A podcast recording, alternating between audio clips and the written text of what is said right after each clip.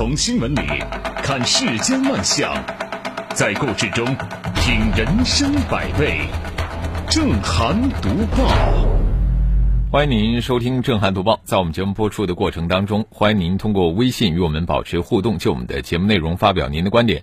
微信公众号您可以搜索 zhdb 八零零加关注，也欢迎您使用蜻蜓 FM 和喜马拉雅 APP 搜索正涵读报，关注我们的节目。好，来说今天的头条。昨天跳的欢，今天拉清单。这句话放在陈建导演身上再适合不过了。最近呢，陈建微博账号因为讽刺张玉环不要再哭诉了，国家赔你几百万也够了。江西农民你二十七年的收入比博士还高等言论，引发了网友和媒体关注。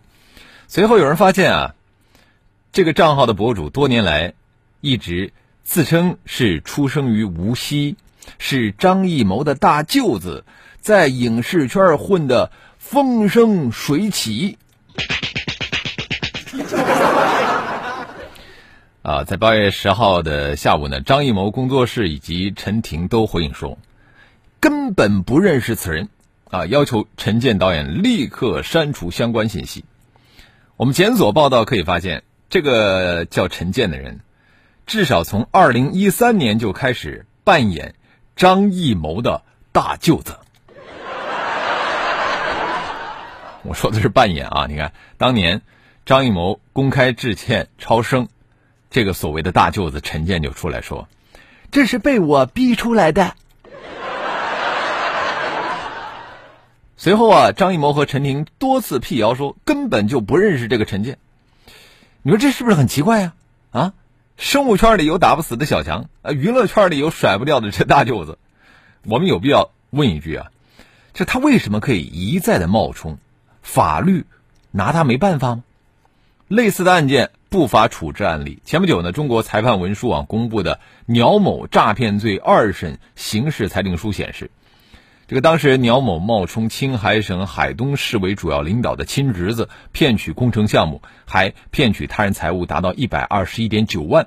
今年五月份呢，亳州警方还破获了一起冒充明星助理诈骗案，针对粉丝实施返利诈骗。就在近期，优衣库不雅视频女主角复出进行演出，也被炒得非常热烈。对此呢，全国。扫黄打非办及时进行了核处和澄清，涉事女演员张某丽并非优衣库事件的当事人。通报称，这是一起典型的利用优衣库不雅视频女主角进行宣传炒作牟利的恶性事件。就是对这些以无底线炒作收割眼球、捞取社会资本的人来说，我们真的是不能忍。那值得一提的是，目前微博，呃，永久封掉了。陈建导演的这个账号，但是他的这个百科依然健在。这其中呢，这个百科显示，他二零零八年毕业于中国传媒大学啊，可是二零零三年他就因为制作出售盗版 VCD 被处罚了。你看这个时间点吧，就有点耐人寻味啊。所以说，我觉得中国传媒大学是不是也要看看啊？到底这个人是来碰瓷的啊，还是中国传媒大学的确有这个害群之马？归根结底啊，这不是一起简单的冒充或者是炒作事件，呃，因为他实在太典型了。然后还是那句话，陈建他不是一个人，而是一群人里边的代表。这类人呢，越是兴风作浪，网络风气就越差啊，绝不能轻纵这类追星逐臭之风。那么这次张艺谋在线打假，我们也希望有关部门以法律为准绳，能够线下彻查。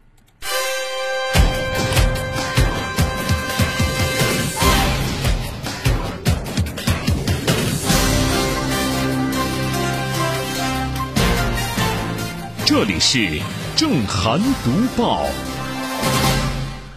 招摇撞骗的，咱们交给法律。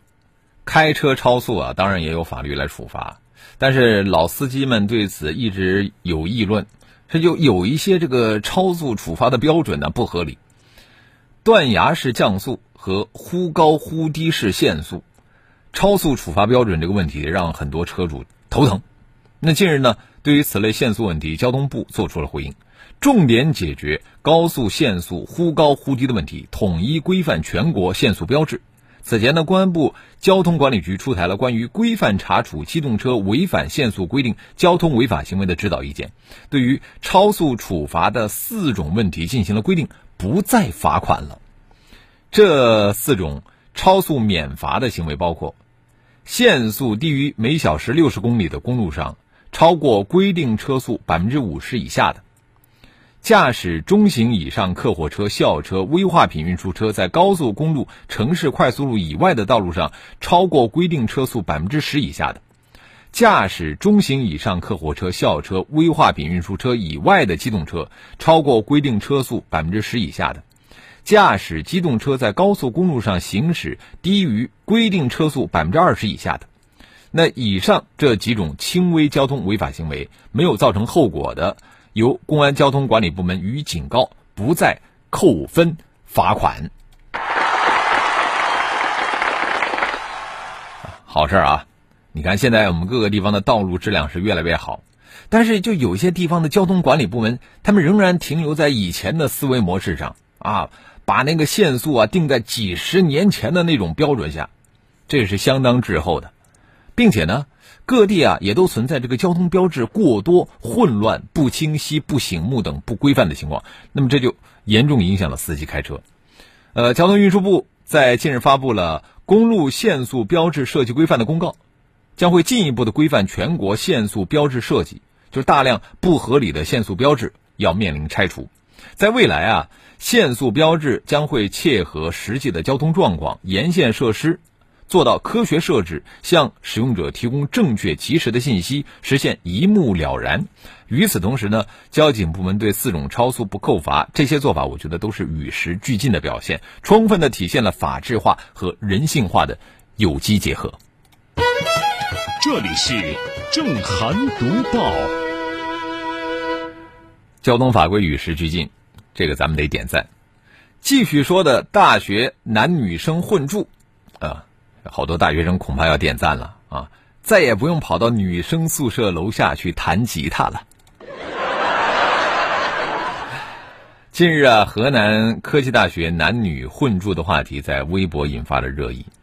网传信息显示，这个学校呢将会推行书院制改革，不同专业、不同年级交叉混合入住，女生住在低层，男生呢住在高层。呃，河南科技大学对此做出了解释，说男女混住，别想歪了。这只是对学生住宿进行书院制改革，打造社区型宿舍，希望把更多的专业以若干宿舍楼为社区集中起来，方便不同专业的学生间相互交流。呃，实际上这个书院制住宿就是把不同专业、不同性别的学生让他们同住一栋宿舍楼。当然了，这也不是河南科技大学的首创。那么以复旦大学为例，在很多年以前，他们的这个智德书院十七号楼就是男女混住的宿舍楼。当然了，这个混住的基础设施要满足，就是要配备独立卫生间的有寝室，然后有可供晾晒衣物的室内阳台和空调啊。所以说呢。男女同住一栋宿舍楼啊，不是高校住宿安排的禁区，啊，很多在网上发表评论的人呢，那真的是少见多怪呀。啊，当然呢，呃，也有一个问题，就是这个复合型人才的培养，是不是一定要从混专业的同居起步呢？我觉得问题的关键或许不是这个地理意义上的距离更近了一步，而是心理层面的隔阂要更少一些。某名人。曾指出说，文化一方通过符号斗争，即一种文化以标榜自己先进性和稀缺性的方式去抑制另一种文化，那，呃，这个品味区隔，它常常是以鄙视链的形态存在的。你比方说，喝咖啡的瞧不起吃大蒜的，呃，实际上呢，在大学的学科专业上，它也存在这样的鄙视链，就是学金融的。看不起学法学的，学法学的呢，看不起学新闻的。你像我就是学新闻的，你凭什么看不起我呢？有人调侃说，这个世界上最遥远的距离不是生和死，而是我站在你的面前，你却在低头玩手机。呃，不同专业的同学相处啊，需要去打破那堵无形的心墙，就避免我都懒得和你说，说了你也不懂，听了你也不会，不能这样的去交流，是吧？而是应当以更为积极开放的心态去和不同专业的舍友平等的沟通，友好的交流。这里是正涵读报。对于好些人来说，这个世界上的遥远的距离不是你在玩手机，而是我闻不得抽烟的味道。咱们中国的烟民和香烟消费以及肺癌发病率一直是世界第一，这些个第一真的好尴尬。据科技日报报道，近年来呢，一款以五百米口径球面射电望远镜命名的天眼牌香烟在市面上销售。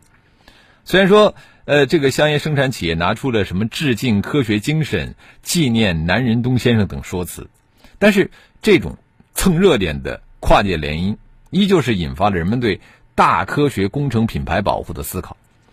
呃，我们都知道天眼是我们的国之重器，呃，是目前世界上最大最灵敏的单口径的射电望远镜。那除了科研价值啊，天眼显然还有极高的品牌价值。然而呢，涉事的烟草企业抢注天眼，把它用在了香烟的命名上，啊，这显然是有碰瓷之嫌，呃，也让我们很多人感情上难以接受。当然呢，看待这个事儿啊，还是需要感情的归感情，法律的归法律。因为从新闻报道来看。天眼工程是在一九九四年提出构想，二零一六年九月二十五号落成启用，但是相关机构直到二零一九年六月四号才申请并注册了中国天眼的商标，而这个涉事的香烟企业却早在二零一七年就申请注册了天眼的中文商标，就是从时间线上来看，涉事的企业呢好像占尽了天机啊。貌似抢注天眼呢，在程序上也不违法，但是，正如一些法律人士所言啊，申请商标注册不仅应当遵循诚实信用的原则，也不该违背公序良俗和对他人不不良的影响。因此呢，涉事企业是不是侵权，还是要置于法律的框架下仔细的去审视。呃，天眼商标被烟草企业抢注，我觉得这也是给我们很多的这个，呃。科国家级重大科研工程提了个醒儿，就是千万别忘了尽早的开展商标申请，因为这些年我们国家的航天事业发展迅速，像什么神舟、天宫、巡天、北斗这些重大的科研工程、航天项目，不仅仅代表了我们国家的科技实力，无形当中啊，他们也是成了大 IP 啊，一定要提前的谋划商标申请，获取商标保护主动权，去堵上恶意抢注的漏洞，因为这不仅仅是为了。维护良好的品牌形象，更重要的是，也是防止出现这个商标商誉被他人滥用。这里是正涵读报。我们继续要说的新闻呢，还是和这个天眼有关啊。在八月十号呢，中国科学院大学发出了首封本科生录取通知书。和这个录取通知书一起送达的，还有一张黑胶光盘。这个光盘上刻录的是国科大为新生准备的非常特别的礼物，来自宇宙深处的声音。这些声音是由该校师生通过中国天眼 FAST 捕获的十五颗脉冲星信号。这些脉冲星信号在经过该校学生的转换和小限度的处理之后，以音频形式呈现。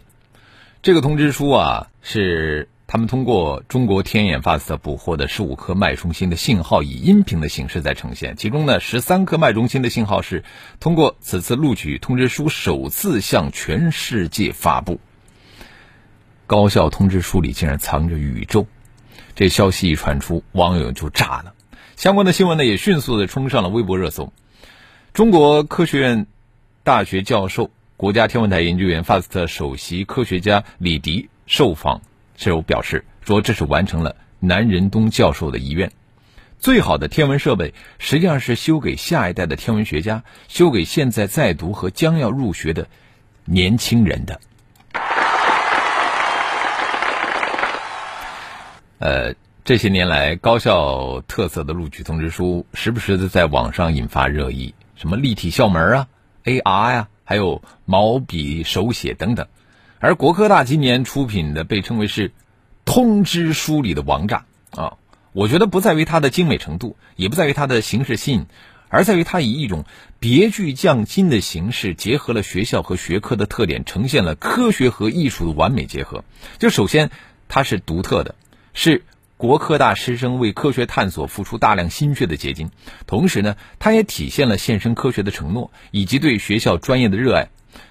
其次，它是非常美的，脉冲信号虽然听上去像噪音，但是经过精心的声音编辑，它。有的时候像心跳的脉动，有的时候呢又像无远弗届的窃窃私语，铭刻于保存期超长的黑胶这个物质载体之上。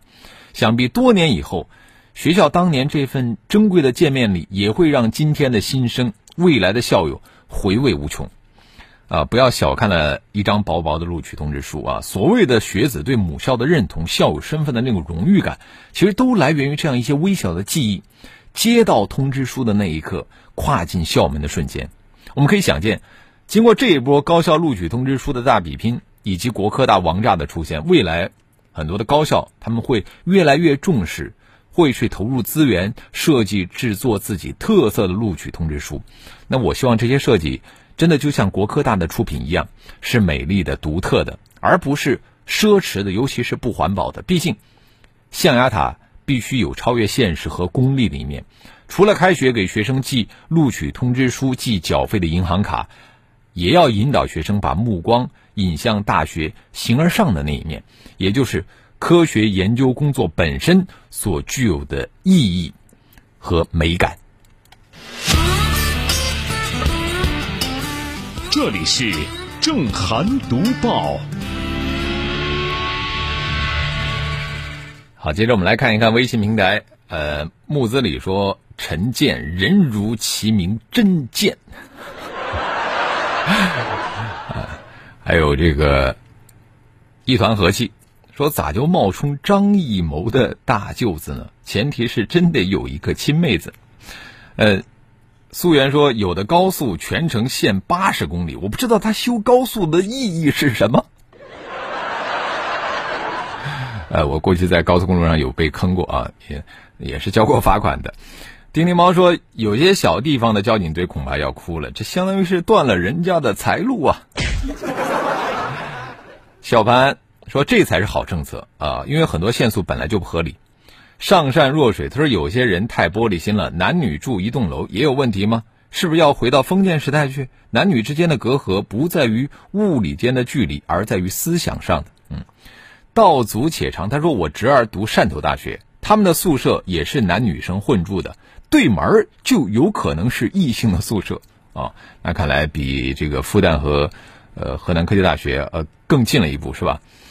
呃，原生已空说男生住一栋，女生住一栋，影响不同专业同学交流了吗？这文章有点迷啊，所以说作者到底想讲什么呢？是没有上过学啊，还是混稿费呢？嗯。